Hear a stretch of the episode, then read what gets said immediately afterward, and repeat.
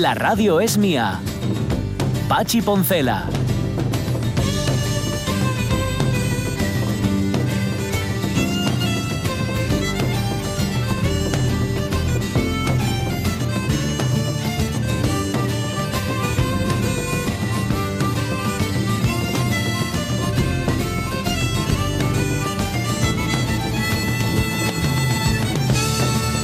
Las 11 y 7 minutos de la mañana estoy aprendiendo a controlarme, ¿eh? Sí. Cada vez más. En otras circunstancias, hace unos cuantos años, te hubiera puesto en evidencia y te hubiera obligado a cantar.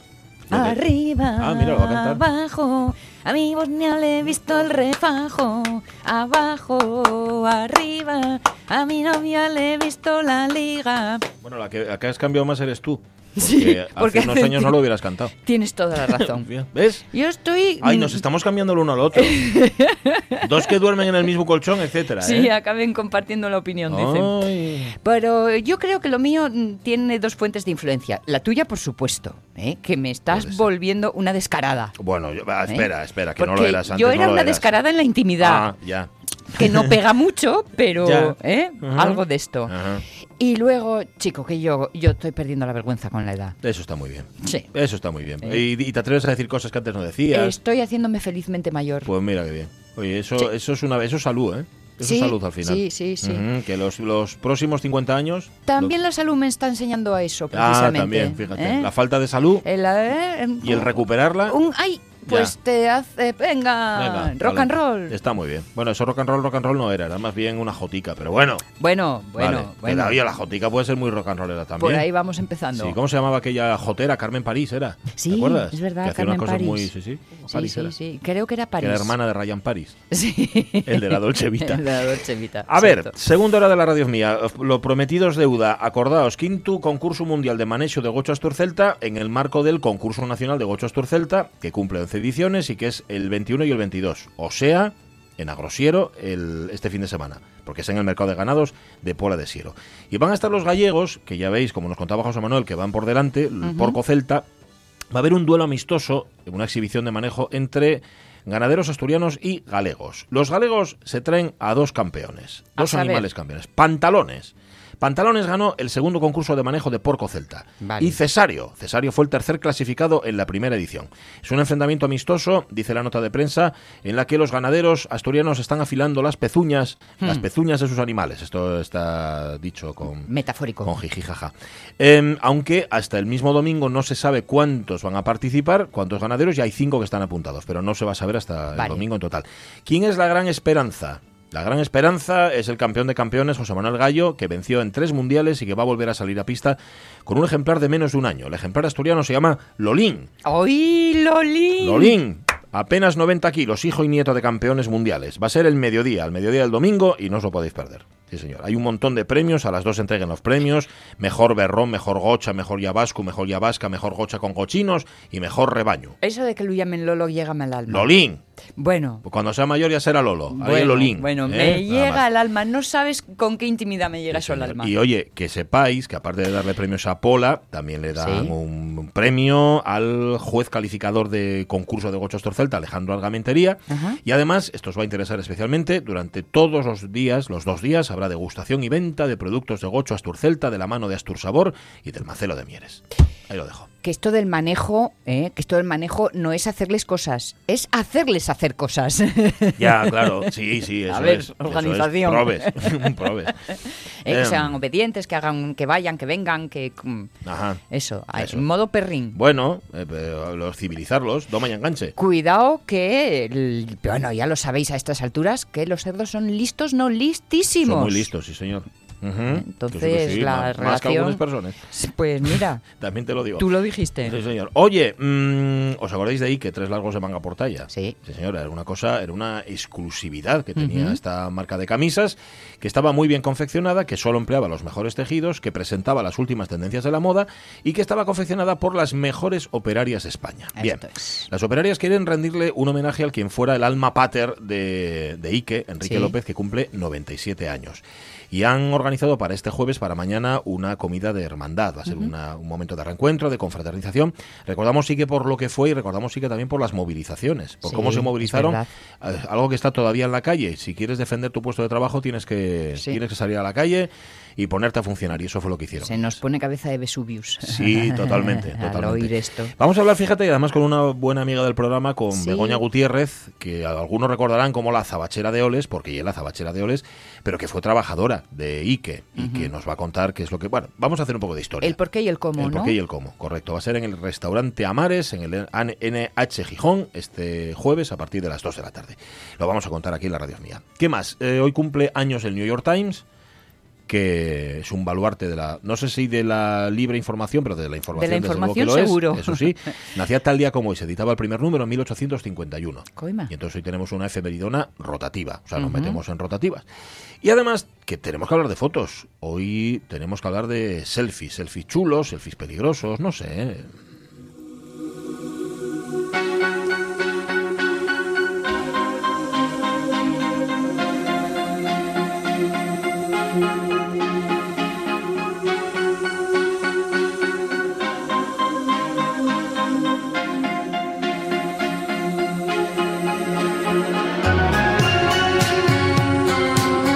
O selfie souvenir, que es lo más habitual, ¿verdad? Sí. El selfie que te llevas. Que yo ahí, fíjate, abriría debate. Mm, mm, Generalmente he sido acusado de hacer muchas fotos en muchos sitios. Sí. Bueno, no soy acusado públicamente, sino en privado. De hacer fotos, pero no salgo yo ni sale nadie, sino que sale el paisaje. Esa soy yo también. ¿Verdad? Dice, Sí. ¿para qué tienes que, tú que ir a estropear ahí un paisaje? No, hombre, para que se vea que estaba yo ahí. Dice, bueno, hombre, si hice la foto se sabe que estaba yo ahí. De vez ¿no? en cuando es un sácame. Eh, sí, sácame, también. o- aunque solo sea por lo del testimonial, ¿no? Ya, a mí me gusta sin personas, Sí, sí. las fotos. Sí, porque generalmente las fotos yo las tengo para mí. Claro. Entonces, como son mis recuerdos, yo ya está. sé que estuve allí, Sí, no sí, me sí. necesito. No, ¿Cómo? Si no, ¿cómo hice la foto? Faltó Eh, su. ¿eh? Hombre, de vez en cuando, por aquello de luego de, ay, mira qué mona estaba. Ya, ya, ya. Bueno, general- no funciona así, ¿eh? Yo me veo más feo, yo siempre me veo más feo en el pasado que ahora. ¿Ah, sí? Sí, sí, sí. Porque es que es algo feo, es lo que te dije antes, yo salgo feo en las fotos. De inmediato siempre dices que horrible estoy, Horror pero fatal. 10 años después dices Nada. que mona estaba. Yo de las 300.000 fotos que tengo, dos salgo Ya. med- medio curioso. Aunque siempre os, eh, vamos, siempre, no sé, alguna vez os he contado la anécdota de lo poco fotera que he sido siempre, que una vez me fui con una amiga y, y nos dijeron, bueno, os, os traer- haréis fotos, haréis fotos. El último día, después de pasar 10 días de vacaciones, el último día dijimos, no hemos hecho ni una foto. Ni una. Cogimos y mm, subimos y bajamos a cambiarnos de ropa tres o cuatro veces para hacernos un montón de fotos en sitios raros, Ajá. pa- un poco para cumplir el expediente y poder Bueno, enseñarlas bueno, a la vuelta. Bueno, O sea, dices toda sí. Todos el último ¿Y, y día. este qué sitio era? Dice, no, uno que pillamos. Y esta escalera, dice, ¿tiene algo? No, no, pero. Bueno, Pero cambiamos de ropa y todo, ¿eh? Para hacer como que eran días diferentes. Es como el colmo Me del... parece el colmo de, de del algo. no fotógrafo. De algo, no sé de qué, pero de algo es. Oye, y estas rapazas que se suben ahí arriba y se, y se hacen una foto en un eh, ahí en Pericotades, en asomarse al mar Cantábrico en Gijón, que no hizo falta rescatarlas, pero tú imagínate que hubiera hecho falta, que hubieran caído, yo que sé, cualquier historia. Bueno, ese es justamente el arranque hoy de nuestra, de nuestra pregunta en Facebook. Mira, Fernando Calleja dice, hombre, ya hace tiempo que no, pero yo tengo estado en esa plataforma, en la plataforma hasta donde se hicieron la foto de las chavalas, Sí. cientos de veces. Mi padre tenía el taller en Cimavilla, echaba un pito mientras entraban y salían barcos del musel. Claro, en aquel tiempo no había móviles. Si tan peligrosa es que la tiren abajo. Que la tiren, porque es que es verdad que es peligrosa. Ya. Y dice Calleja, buenos días, votantes. Ay, no saques el tema, Calleja. Xiana Rodríguez, en los bufones de Pría, y he pasado verdadero miedo. Ay. Nunca más haré nada semejante. Bueno, Ahora lo digo a Palpu. Está controlado, ¿no? Está controlado, ¿no? Sí, hay, eh, hay valla o. me suena que sí. No Eh, lo sé, aseguras, ¿eh? No lo he visto. Cristina decir. Toro, para mí uno de los sitios más guapos de Asturias es el Alto de la Cobertoria. Las vistas, la luz y la paz que se respira ahí son inigualables. Sí que me tengo hecho fotos, pero las fotos y las imágenes mejores son las que se te quedan en la retina. Claro, Muy bien, Cristina. claro, sí, señor. claro. Hay que apreciar más los momentos y dejarse de tanto selfie. Hmm. Y añade Antonio Manuz, totalmente de acuerdo. Mires Paquiros o Palena y todo guapo. Está hablando evidentemente de la cobertoria. Sí. Manuz que dice, lo que tiene que hacer, y, y fíjate, está de acuerdo con Calleja, es demoler esa, esa mierda, dice, esa mierda de plataforma que hay ahí, que no sirve más que para dar disgustos. De ahí se han tirado varios, ¿eh? Vaya, hombre. Coimes, si alguien está fatal y se quiere tirar por el acantilado, pues puede pues que salte, pero si le pones un trampolín, salta seguro. Ya. A ver si derriban esa cosa y ponen un vallado seguro, como es debido. Así el que se quiera suicidar o simplemente hacer el pijo, dice él, no lo tendrá tan fácil. Bueno, no Sí. sé si es tan fácil o no, o si es tan difícil acceder, pero parece ser que complicado no es a la- al trampolín A, este. a- a la vista de lo que sucede, Y le hicieron una foto muy chula a Manuz, perdona que Sí, termino sí, ya sí, con sí, él, una foto espectacular que le hicieron hace años en la tumba del Marqués del Marqués de Pidal en el, en el Mirador de Ordiales, que está enterrado ahí, el primero que, Sí, que subió que subió al- al Urrillo, ahí al- con- bueno, el primero con el Cainejo. Sí, recordemos. sí, el Cainejo ya había pasado por ahí antes. más bien. ¿Qué Cristina? Rodríguez Ains, aún lo recuerdo con terror, una foto con una serpiente pitón al cuello. Tú también, Cristina. ¿Pero por qué? La verdad es que no era muy grande, pero la sensación de peligro para mí era muy real. Por cierto, contra lo que pueda parecer de que son viscosas, nada de nada, como Mm, seda. anda. Ah, y buenos días, que se me pasaba a saludaros. Pues fíjate, nunca hubiera Cristina. pensado que, era, que eran suaves las serpientes. Suaves y frías. Ajá. Sí. Yo me subí a un elefante.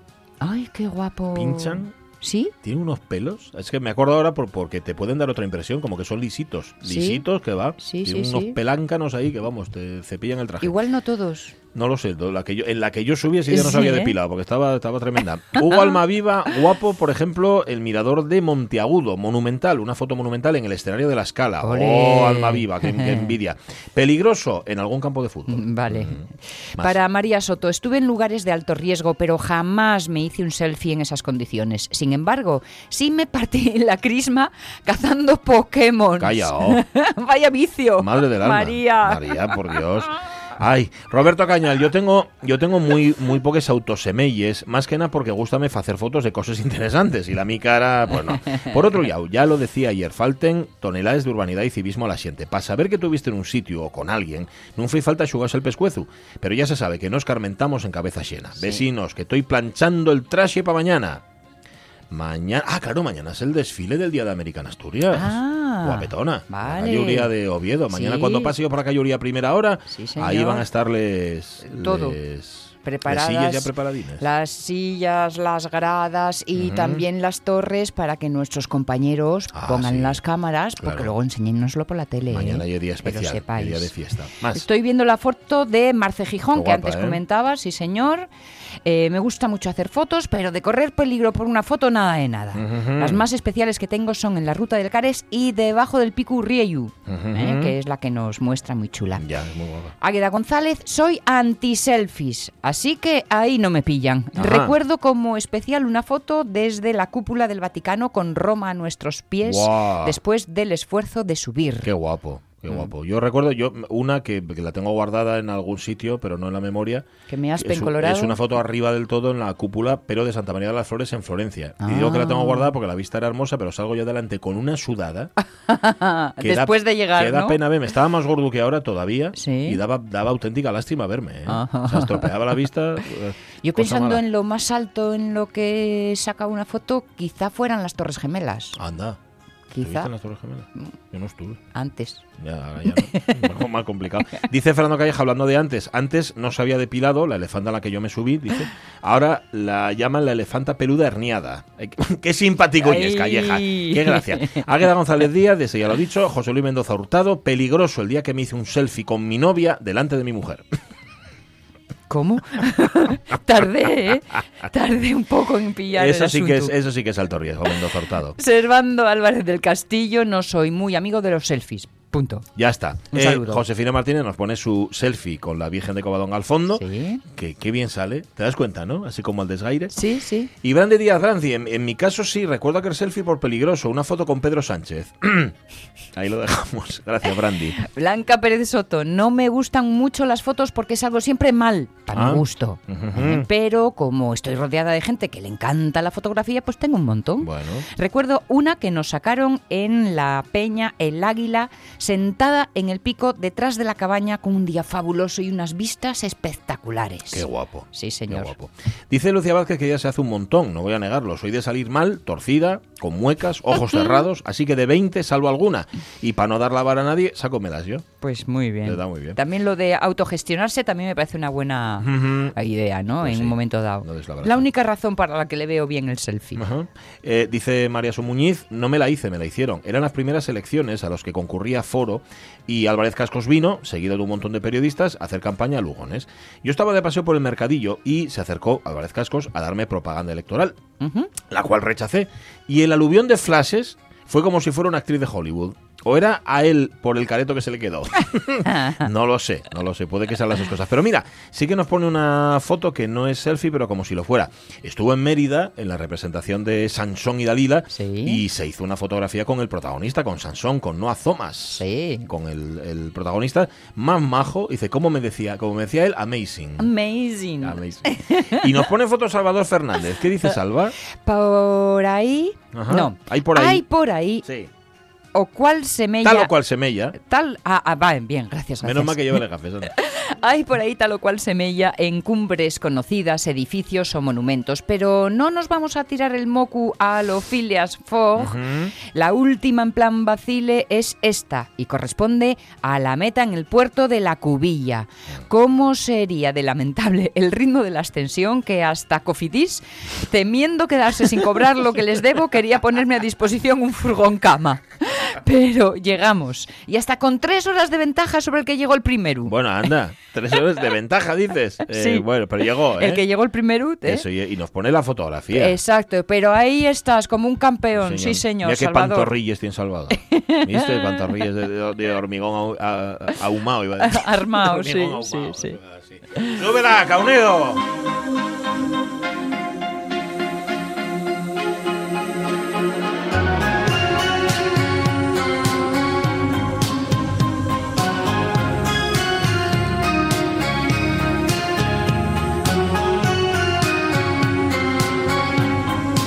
Pero decíaslo tú antes, tenía mucha más emoción cuando no sabías que iba a salir de la foto. Claro, lo que llevabas para casa. Ahora, bueno, ¿eh? sabes ya lo que hay, puedes tirar todo el que quieras porque... Y elegir. Claro, dices, Antes esta sí, salir, esta no. salir guapo era eh, una cuestión de ensayo y error. Ahora vas Ahora a tiro no, fijo. ahora sales guapo seguro y luego además la filtras, le pones esto, le pones aquello. Sí. Bueno, mucho bueno, eso postureo. sí sabes. Bueno, va, sé yo, sabe cualquiera. Tampoco es tan complicado. Gracias, oyentes de la red mía, por compartir con nosotros vuestros souvenirs fotográficos.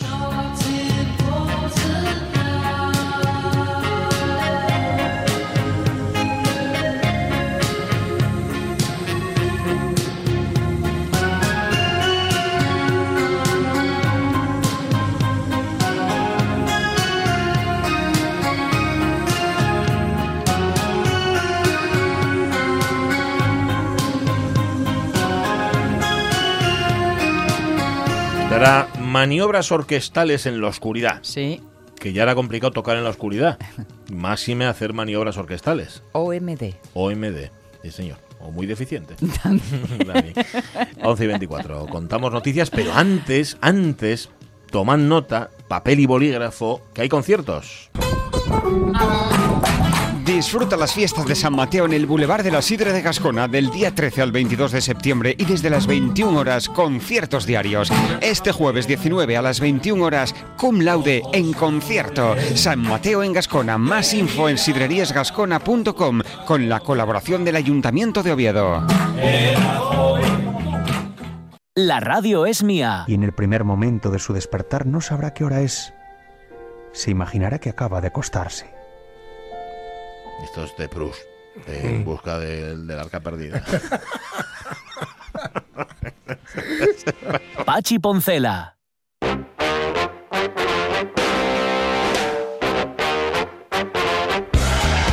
A ver si pensé que hay un chiste. Salióme así y luego rematámoslo con una risa. Porque si no. Bueno, vamos a ver. ¿Qué tenemos por aquí? ¿Alguna noticia? Ah, aquí está, ya lo encontré.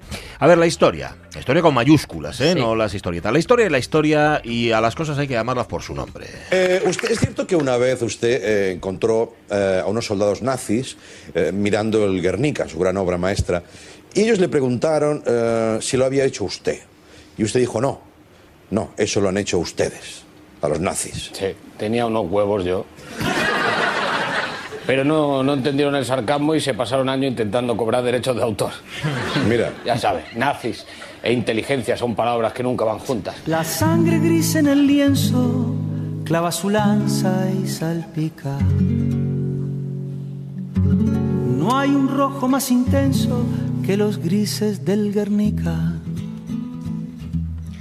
de Jorge Dressler. Hay una serie de vídeos, yo no los había visto hasta hace hasta ayer, mm, vivamente, mm, de, eh, de cantantes y grupos haciendo cantando delante del Guernica. Sí. Muy chulos, muy guapos. En blanco y negro, como el Guernica, ¿no? Es verdad, en- es verdad, en grises. sí. Bueno, la ONU ha tenido que rectificar. La ONU tenía en su página web, la Organización de las Naciones Unidas, una reseña sobre el Guernica, a petición de la misión española.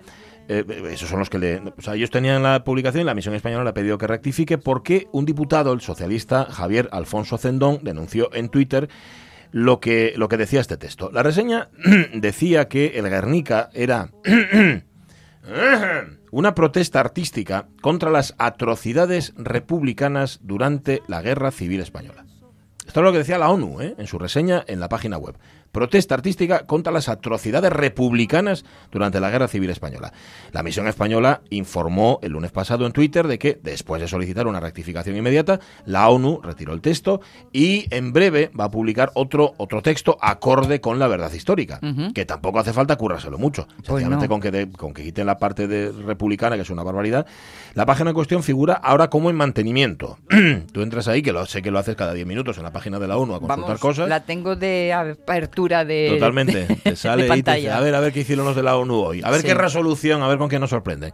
Este diputado, Javier Alfonso Ascendón, denunció el sábado en Twitter que la reseña sobre este, este tapiz expuesto desde 1985 junto a la sala que alberga el Consejo de Seguridad de la ONU relataba que el cuadro de Picasso, bautizado con el nombre de la localidad bombardeada en el 37, denunciaba estas atrocidades. Recordemos que no fue la República, sino todo lo contrario. Como contaban eh, Buenafuente y Bertolo hace un momento, pues fueron evidentemente los nazis. Fue la aviación alemana, fue la aviación italiana también, que respaldaban a las tropas de Franco, las que en Consuno, ahí en, en Triple Entente Cordiale, se dedicaron a bombardear, a masacrar la ciudad y a quienes la habitaban. La misión española agradeció el aviso de la ONU y avanzó que pediría una rectificación inmediata, cosa que ya ha hecho y ya está. Bien. No hay más que decir. Bueno. Eh, hay que leer más, señores de la ONU. Hay que leer más. Sobre todo hay que leer lo que uno escribe. Cuando uno escribe cualquier cosa que publica, todo, léetelo cien mil veces antes. Hay que ponerlos barra como a los franceses de rojo y verde, Eso ¿eh? sí. según sí, sí. vayan haciendo. Están en rojo ahora mismo. Chiquillo que nos escuchas, toma ejemplo. Si no quieres ser como estos, lee. Eso. La sangre gris en el lienzo clava su lanza y salpica. No hay un rojo más intenso que los grises del Guernica. Me gusta. Dressler. Sí. Es que que sí. me encanta. Eh, parece fácil rimar salpica con Guernica, pero tiene que ocurrírsete. Es muy Bueno, co- como es todo, como muy todo. complicado. ¿eh? Y cuando asfixia la soga para en seco la veleta. Pues si no has visto este vídeo, búscalo. Que te va a gustar porque además sale, es él cantando tal cual con la guitarra y da mucho gusto. He visto algunos otros y eh, es que como estoy ya en esta fase en la que no recuerdo los nombres propios, Ajá. el bailarín... Este que tiene unos pelos que lleva como Sí, hace, ¿eh? No, no, estaba pensando en... El, bueno, nada. En este que baila. Eh, sí. Bueno, eh, ¿para qué vamos a me hablar del teme- amor. ¿Para qué me temen de donde no se salió? Vamos a hablar del amor, Avellaneda, Por el favor, amor, ese favor, sentimiento amor. Que es muy bonito y que todos deberíamos compartir. Tengo tanto amor guardado. Tíralo, eso está caducado ya.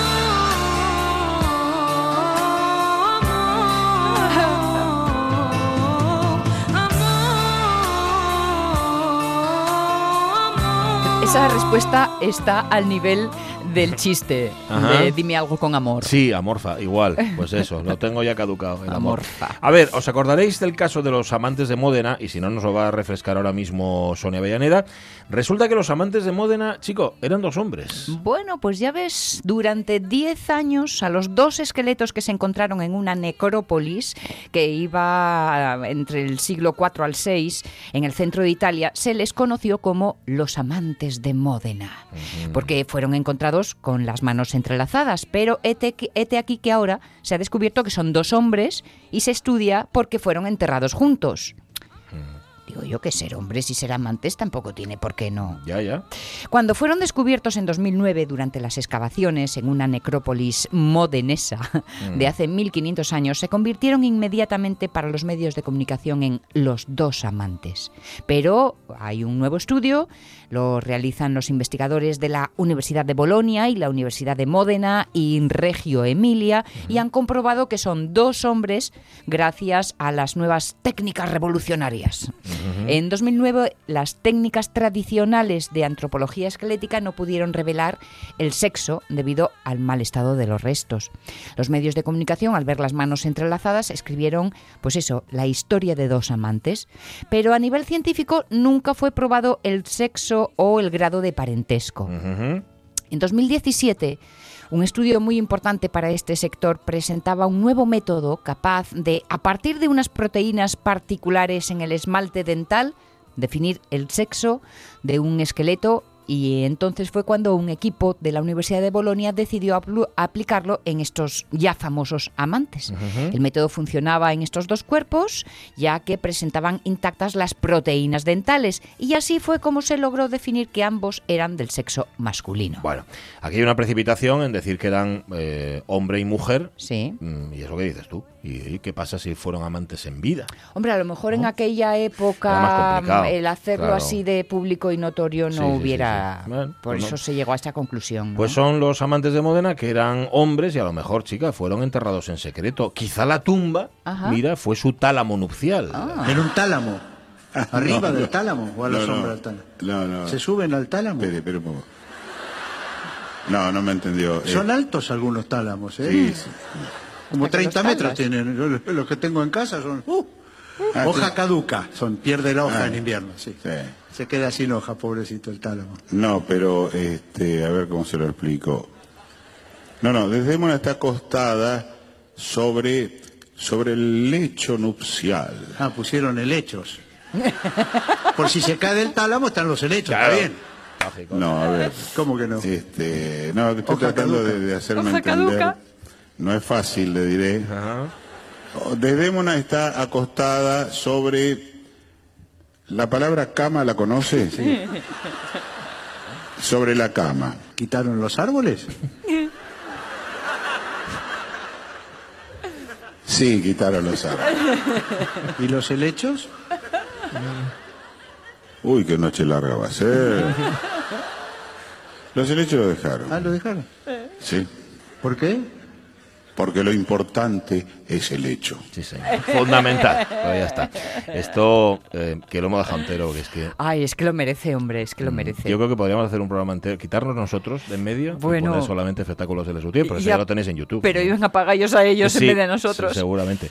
Geniales, Ay, lo importante es el hecho. fantásticos. Bueno, mm, 11 y 34 minutos de la mañana, 18 de septiembre, tal día como hoy, año 1851 en Nueva York, se edita el primer número del periódico The New York Daily Times que era como se llamaba entonces. ¿eh? Aunque se declara independiente, su línea editorial refleja claramente el considerable apoyo que recibe de los republicanos. Seis años más tarde de ese primer número, en 1857, el periódico pasa a llamarse The New York Times. Llamadas a la unidad del Partido Republicano para invadir las oficinas de los demócratas.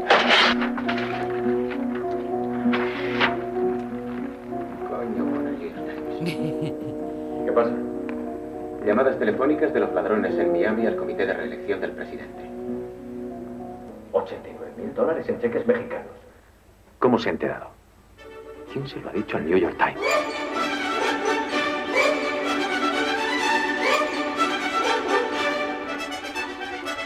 Estos eran Woodward y Bernstein, que eran del Washington Post Sí. y, y que le tenían un miedo cerval a que eh, The New York Times se adelantara y les comiera la tostada en la investigación del Watergate. Y en efecto hubo un momento en el que el New York Times entró a investigar, eh, pero no lo suficiente. Al final fue el Washington Post el que se llevó el gato al agua. Bueno, Carecían de garganta profunda. eh, sí, señor, que estaba ahí, en, ¿te acuerdas? eh? En, el, en el aparcamiento Sí. aquel por las noches. Bueno, tiene un lema el New York Times desde el primer día que es todas las noticias aptas para ser publicadas. Sería algo así como all the news that's fit to print. Esto es lo que dice el lema del New York Times. Asumido como bandera en 1897, aunque ya decimos el primer número es de 1851, el rotativo mandó así un mensaje no solamente para la competencia, sino para toda la ciudadanía. Significa eso de que todas las noticias aptas para ser publicadas, Sí, que por- nunca iba a sacrificar su ética, Ajá. fundamental, para vender más ejemplares en la calle. Es decir, no se iban a vender al amarillismo. Vale. Es que cabe interpretaciones en esa traducción, ¿no? Ujú. De, ¿Solo las aptas Ya. o No, todas no, son aptas? Nos, claro, y nos estamos guardando información, ¿Eh? hemos seleccionado las que sí, hay otras que no. Bueno, aquí tiene que ver Pero todo bueno, lo que no límites, comprometa. de límites éticos, Correcto. ¿no? Vale, vale. Este día, se- esto se publicaba el 18 de septiembre del 51, este día publicamos la primera edición de The New York Daily Times y tenemos la intención de difundirlo las mañanas, exceptuando los domingos, por un número indefinido de años. Me encanta, me parece precioso. Dice, no pensamos estar dos, ni tres, ni cuatro. Bueno, ¿sabes que al New York Times se le llama The, Day- The Grey Lady? Se le Ah. llama la Dama de Gris. Es uno de los medios de comunicación con mayor influencia en todo el mundo. Y fíjate si es influyente que eh, se trasladó, eh, andando el tiempo, andando los años, a la calle 42. De hecho, está en la calle 42, entre la calle 42 y Broadway. Esa zona se llama Times Square. Ajá. Y se llama Times Square por el New York Times. Tú fíjate, ¿eh? Si, es, si es influente el New York Times. sí, Qué señor. bueno, Primero fue el Times, el New York bueno. Times y luego fue Times Square. Ahí es donde el edificio este que hace esquinina, mm, que es de las fotos típicas, ¿no? Debe que de- abre así. Debe de ser ahí. Y es que no estuve en Nueva bueno, York, hombre, no como pero otras. esto lo vimos en la tele. Ya, vimos en la tele, tele, tele, pero yo no pregunté cómo se llamaba el edificio ni nada. Que es muy de típico eso. Claro que sí, que sí, que no, ya sé es que, que te yo hiciste todo lo una que foto sé allí. lo sé en la tele. Ya sé que te hiciste una foto ahí que te cambiaste de ropa y, y que no era ese edificio y pensaste que era otro. Ya sé cómo funciona. Bueno, en el 57 decimos que es cuando cambió el nombre de New York Times, prevalece hasta la fecha. El fundador de Associated Press, AP, Henry Jervis Raymond y el banquero George Jones fueron los cofundadores de este diario matutino. En el año 61 comenzó a imprimir su edición dominical, acordaos que en el 51 nació pero los domingos no se publicaba, para dar una cobertura completa de la guerra civil. Estamos hablando de 1861 en los Estados Unidos. Y en el año 96 pasó una cosa importante que es que lo compra Adolf Ochs, que se escribe O-C-H-S, patriarca de una familia que todavía, a día de hoy, es propietaria del, del diario, del New York Times. Allá me imagino que habrán entrado grupos editoriales y otros accionistas y lo que sea, pero siguen los Ochs o Ochs al, frente del negocio. A la dama gris, al de New York Times, le dieron el premio Pulitzer ya durante la Primera Guerra Mundial por los artículos que había publicado, por los reportajes. A partir de entonces y hasta la fecha, el New York Times tiene 125 premios Pulitzer. 125, ¿eh? no está mal. Reconocimientos, elogios, eh, premios de todo tipo. Eh, estáis viendo el logo de The New York Times. Lo estáis Sí, viendo, lo sí. tenéis en la cabeza. En la tele, sí, tantas veces. Tal cual. Lo editó, perdón, lo diseñó un señor llamado Ed Ben-Ghiat, que, atención, también hizo eh, el eh, logotipo de revistas tan influyentes como Squire, Ajá. que también lo tenéis en la Sí, cabeza. sí, y la Eh, tipografía. Sports Illustrated, Ah, que sí. también, y el Playboy. Anda. ¿Mm? Y yo ese no. Bueno, ese lo tendrás, ese, seguramente lo tendrás solo por el por los reportajes y por el logo.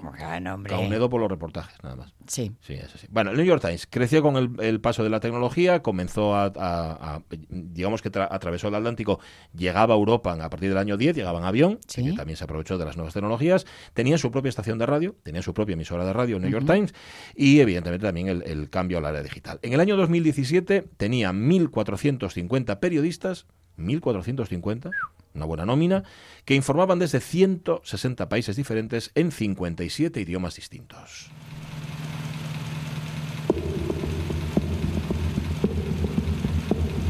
We now know how many people have opted to go voluntarily, which means we know how many people we have to lay off.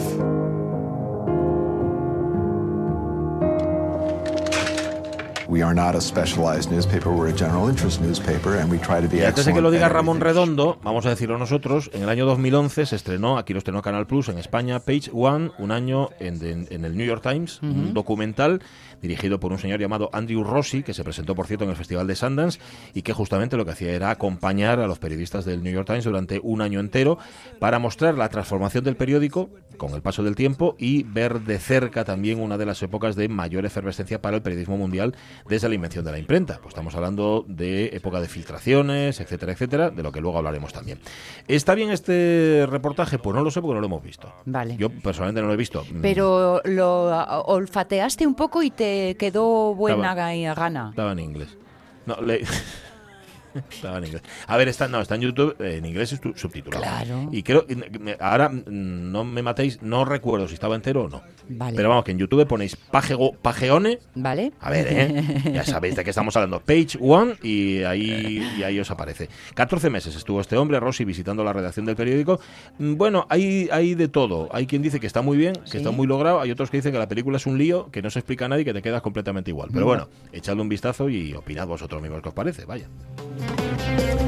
A ver, cosas que ha hecho el New York Times recientemente y que merece la pena ser recordado. Por ejemplo, la filtración masiva de documentos del Pentágono en todo lo referente a la invasión de Vietnam entre el año 45 y el 67.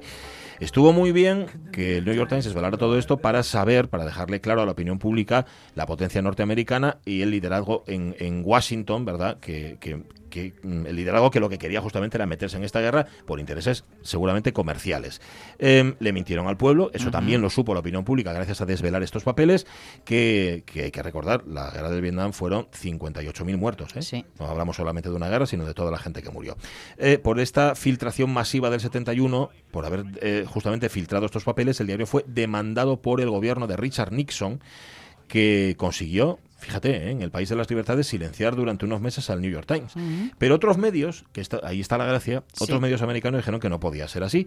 Siguieron publicando ellos. Dice, ya que el New York Times no puede, vamos a seguir publicándolos nosotros. Y ahora ciérranos a todos. Eso es, ya ves si te atreves, ¿no? Con lo cual hubo una presión tremenda, hubo también un debate intenso en la sociedad americana sobre el bien, el grandísimo bien de la libertad de expresión, y hay que recordar que Nixon acabó como acabó, renunciando por el Watergate y por todo lo demás en agosto de 1974, tres años después de estas maniobras intimidatorias contra el New York Times.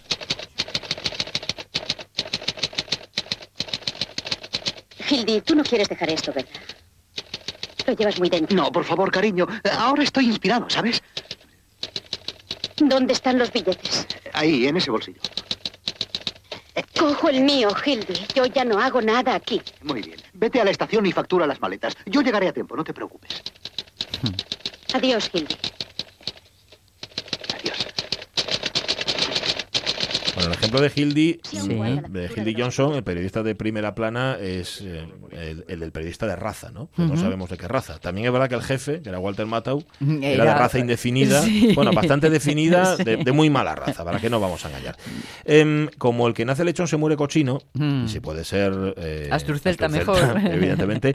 eh, esto del 71 tuvo su continuación en 2013 y 2014, cuando el New York Times se atrevió a publicar los documentos de inteligencia que había difundido Edward Snowden Que demostraban la puesta en marcha de dos programas de vigilancia masiva que recopilaban datos de ciudadanos, de, de- bueno, de, de am- americanos y de todo el planeta a través de Internet. Que en ambos casos lo único que hicieron fue mm, poner negro sobre blanco Sí. lo que ya se sabía de forma de forma oficiosa ¿no? Eso o es. subrepticia. Eso Incluso es. fue, desde luego, eh, puso en crisis a la administración Obama en aquel momento y hubo que reformular, reestructurar completamente la Agencia de Seguridad Nacional. Casi nada. Pero a ver, los periódicos no, no siempre aciertan, o los medios de comunicación no siempre aciertan, sino que mm, muchas veces los errores son los. Las rectificaciones son los que les hacen crecer. Ha habido errores. Por ejemplo, 17 de julio del año 1969. Un editorial apareció en el New York Times pocos días antes de que Neil Armstrong pisara la Luna. Decía lo siguiente, comillas. Investigaciones y experimentos han confirmado los descubrimientos de Isaac Newton del siglo XVIII y ahora está definitivamente establecido que un cohete puede funcionar en el vacío tanto como en la atmósfera. El Times lamenta su error. Porque ellos no Vale. creían, me imagino que habrían hablado con el primo de Rajoy, y ellos pensaban que esto no era posible porque Newton dijo, etcétera, etcétera. Em, un ejercicio, esto, esto, mucho cuidado, ¿eh? esto es un ejercicio de ética que no todo el mundo hace. ¿Por qué? Porque el error venía de los años 20. Ajá. Un error de los años 20 que en el año 69, oye, no tiene ningún problema en retratar en un editorial. Eh, mofas, en aquel momento, en los años 20, me encanta la palabra mofas, perdonadme, al científico Robert Goddard por sus postulados sobre la capacidad de los cohetes para impulsarse a través del vacío. Ajá. Y en New York Times, jajaja, se habían Sí. reído de él, de este señor, del señor Goddard, decían, hace falta poder reaccionar con algún elemento. Decían los editoriales de entonces, cualquier medio se equivoca, pero los mejores utilizan la ética y en el caso del New York Times así es. También habían pasado 40 años. Bueno, también es verdad, pero otro no lo hace. Pero bueno, tienes Otro no lo hace. Nosotros oye, lo siempre que dijimos es que los es- cohetes podían mantenerse Sí, en el vacío. exacto, exacto, pues ahí está. exacto, vale. El New York Times, que es del año 1851, con lo cual hoy cumple, ¿cuántos? Muchos. Ciento- est- me estoy contagiando de Alonso, A ver. 168 años. Vale. 168 años cumplió en New York Times. Da igual el formato, chavalería, incluso que los grandes grupos de comunicación estén cada vez más por la pasta y menos por la noticia, el periodismo, el de verdad, siempre conseguirá abrirse paso. Y más nos vale. Al infierno, al terremoto de Nicaragua. Me importa un pimiento que haya 100.000 muertos. ¿El campeonato de liga? Inclúyelo. No, no, no. No toques al comandante Ver y a los pingüinos. Es de interés humano. ¿Menciono lo aficionado que es el alcalde a ese burdel chino? Menciónalo. No omitas nada. Eso será un buen golpe. Duffy, ¿ha salido ya ese camión de reparto con la polea y las cuerdas? Pues que se den prisa, narices. Cada minuto cuenta. El discurso de Hoover, eh, ponlo entre los anuncios y las esquelas mortuorias. Ah, esto es lo más grande que me ha sucedido en toda la vida. Oh, creí que era yo. Ah, no hablaba en ese sentido, cariño.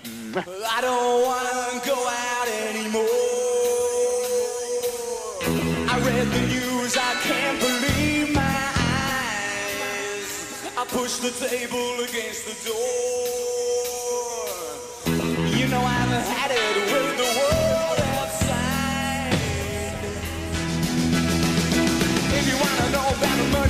Me quedé con el origen del nombre de Times Square. Sí. Claro, es que ya me, imagino el... ¿Dónde quedamos? Nada, en la plaza del Times. ¿Dónde está el Times? Claro. En la plaza del Times, la Pero plaza ¿cómo del son Times, estos americanos? lo sería un bar y, y estos prefirieron el periódico. Fíjate lo influyente que es. Bueno, que no sé si este que leía en la canción eh, Joe Jackson, el estos Sunday Papers, era Ajá. el New York Times, que acordaos, no salía el domingo, pero luego empezó a salir enseguida. Em, una referencia para la información, 1.450 periodistas. Ahí es nada, ¿eh? Pagar la nómina todos los meses tiene que ser una locura. Y que te paguen las dietas, eso también pasa. Pásenle las dietas a la administración, madre del alma.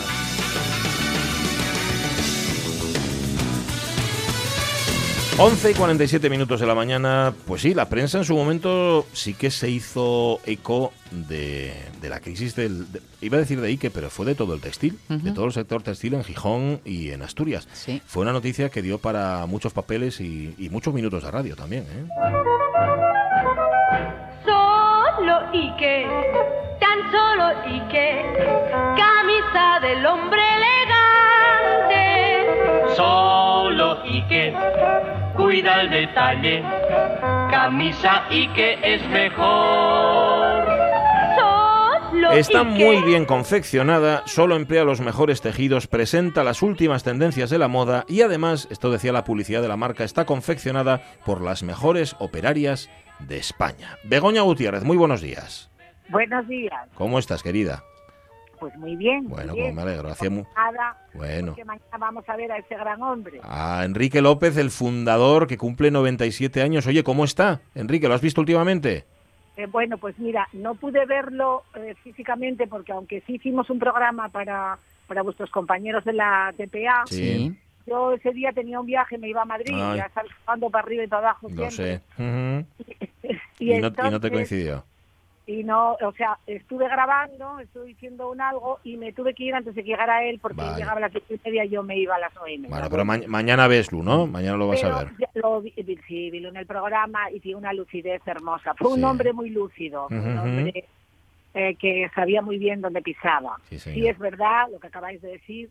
Tuvo la mala suerte. Él, él nos lo anunció. Él- Sí. Este hombre siempre, siempre nos reunía en el comedor, donde fuera, y nos decía, pasa esto. Siempre compartió con nosotros eh, sus inquietudes y cómo estaba el mercado y tal. Y dijo, en cuanto que el mercado asiático entre, vamos a estar- tener serias dificultades. ¿Sí, verdad? No tenía fíjate, claro, lo ¿eh? ten- Lo tenía, lo Mm. tenía clarísimo, sí, señor. ha sido muy lúcido, siempre ha sido un hombre con una cabeza Mm. muy bien amueblada, un hombre que ha sabido eh, siempre estar al lado del obrero. Yo no sé qué os puedo decir. Para mí fue un padre Mm.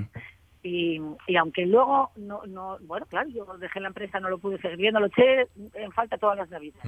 Begoña, ¿cu- ¿cuánto tiempo estuviste tú en Ike y cuándo entraste? Pues yo estaría, pues entré con 15 años, bueno, cuando podías con la edad laboral, Con con 15 la edad años. que podías entrar, yo creo que eran 15, no me acuerdo muy bien, Mm. porque ya llovió un poco. Sí. Y, y era porque este hombre era tan sumamente bueno que metía a los familiares. Mi tía Pepi era encargada allí Ah. y le dijo que se podía meter a su sobrina y allí. El primer día que llegué me dijo, tú vas a ir con Manolín, un jefe que tuve en el almacén hermoso.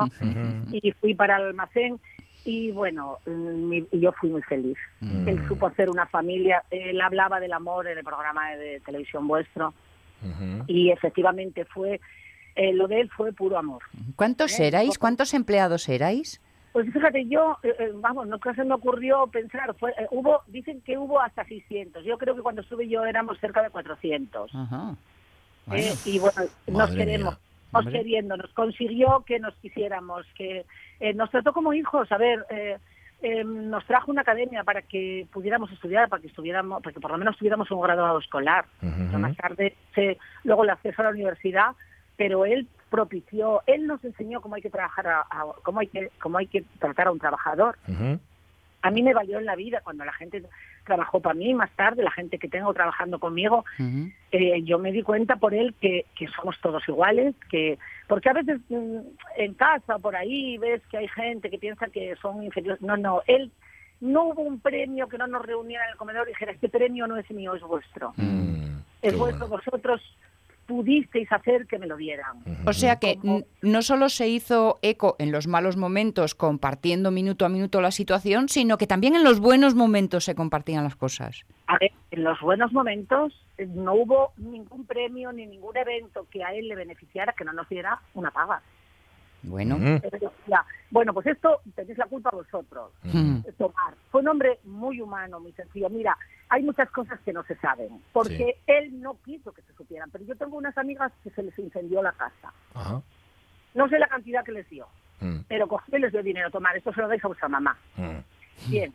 Hubo otra amiga mía muy querida, María Jiménez, que mm, se le cayó el techo encima, inconscientemente como adolescentes que éramos, come, come, come, come, cayó el techo encima esta noche. Y llegó a oídos de, de este pequeño hombre en estatura, pero es Mm. grande, gigantesco.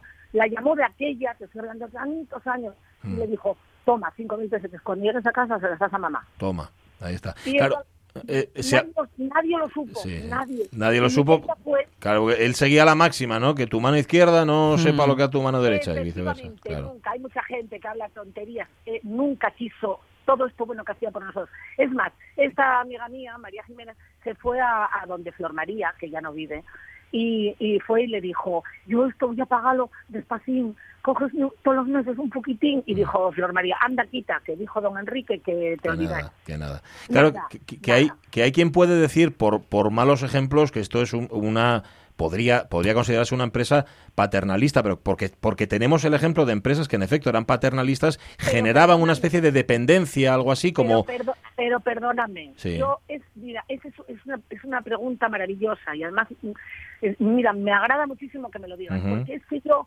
estoy hecha un lío. A ver. Vamos a- yo A el otro día hablé con una persona y hablé esto que pienso de este hombre. Y ella me dijo, mm, digo, a ver, de aquella los empleados de otro de otras fábricas, eh, yo tengo una anécdota de, de una fábrica, y la voy a nombrar, que me da igual, Obrerol, Ajá, sí. y, y me dijeron que el, que el señor aquel, no es hora de decir tacos, pero que era un señor muy malo, ¿vale? Mm, Para decir la paz. Sí. Cada uno que ponga la palabra. simultánea, Vale, sí, vale, sí. Y vinieron y vinieron a, a la fábrica que hiciéramos huelga y yo era una cría con Sí. mis gafitas que me, dije- me decían los que estaban allí intentando que paráramos ¡eh gafitas! yo le dije hay que parar y dije ¿por qué hay que parar? Mm. y me dijo porque el fulano tal es un tal que cual Ajá. y le dije ya pero el mío no Ya. y dijo pues, pero hay que ser solidarios dije yo pero espera un poco Mm. pero, eh, a ver, si el tuyo es malo y el mío es bueno, Mm. ¿por qué lo tengo que tratar igual que el tuyo? Esperar a que acabe, hay que ser solidario. Digo, vale, pues esperar a que acabemos la jornada laboral para que él Y vamos allá. Claro. Y vamos allá todos, no nos dejaron. Pero bueno, de lo malo no quiero hablar. Quiero decir Mejor lo bueno, sí, señora. sí, Sí, que señora. él, él realmente, bueno, incluyó, mira, yo con Kikín, con el hijo de él, Mm. Jugábamos con un perrín que, que por la noche quedaba con un guarda que tampoco vive, bueno, falta tanta gente, Raimundo, y tenía un perrín pastor alemán y, y Kikín, que el padre quiso incluirlos en el trabajo, en que vieran, que todos, que tratara con nosotros, porque, porque era realmente una familia. Y venía el chiquillo y yo jugaba con él, con Kiki, él era un poquitín más pequeño que yo. Pero quiero decir que el malo era malo y el bueno era paternalista, ¿dó- ¿dónde Ya. tenemos eso? Vale. Porque, a ver, porque, a ver, yo soy hija de Mineru, soy hija de Mineru. Mm. Y yo, mm, por suerte, en la adolescencia ya no tuve problemas de huelga. Mi padre pasó muchísimas huelgas.